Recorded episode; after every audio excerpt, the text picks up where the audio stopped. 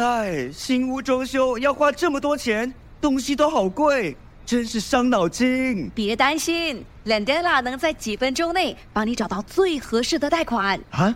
怎么拼？L E N D E L A，新加坡唯一的贷款配对平台。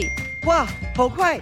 我已经收到几份贷款报价了。没错，只需申请一次就能免费看到所有的贷款报价。立刻浏览 Lendela.com，搜寻你的最佳贷款。那妖精两次也没被悟空打死，就一面夸悟空好眼力，一面又摇身一变，变成一个白发苍苍的老公公，一路走一路念佛。唐僧见了大喜，八戒就说了：“师傅，不要高兴哦，祸事到了。师兄啊，打死他的女儿跟老婆，这老头啊，这这找人来了。”悟空喝道：“呆子，别胡说！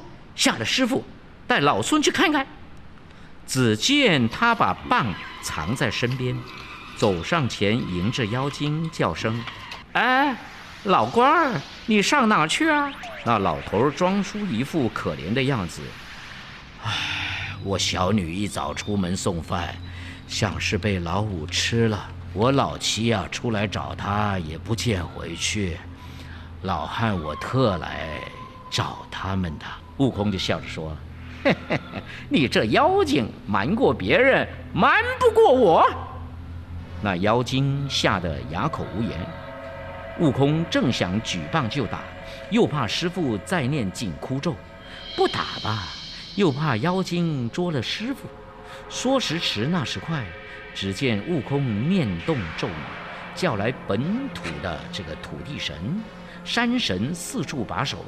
然后手起棍落打死妖精，唐僧见了吓得半死，谁知一旁的八戒又火上浇油，哇！悟空疯了，又打人了，打死三个人呐！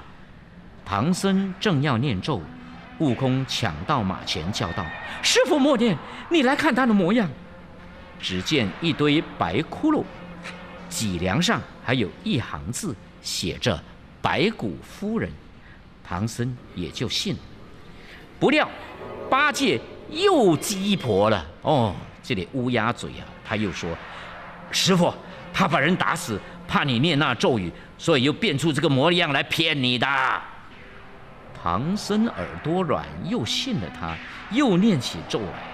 悟空禁不住疼痛，跪在路边直叫：“莫念莫念，有话快说，有话快说！”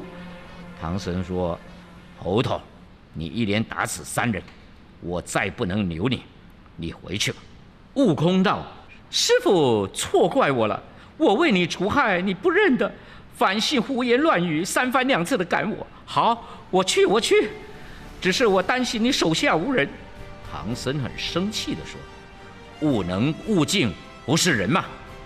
说着跳下马，取出纸和笔，写下一张贬书递给悟空：“猴头。”以此为证，再不要你做徒弟了。悟空接了贬书之后，师傅不要发誓，老孙去也，请受我一拜。唐僧转身说：“我是好和尚，不受你坏人的礼。”悟空见他不理，从脑后拔下三根毫毛，变成三个孙悟空，四面围住了师傅下拜，然后呢，跳起来，把身上一抖。这个收了毫毛，吩咐沙僧：“贤弟，你是好人，要留心八戒胡言乱语。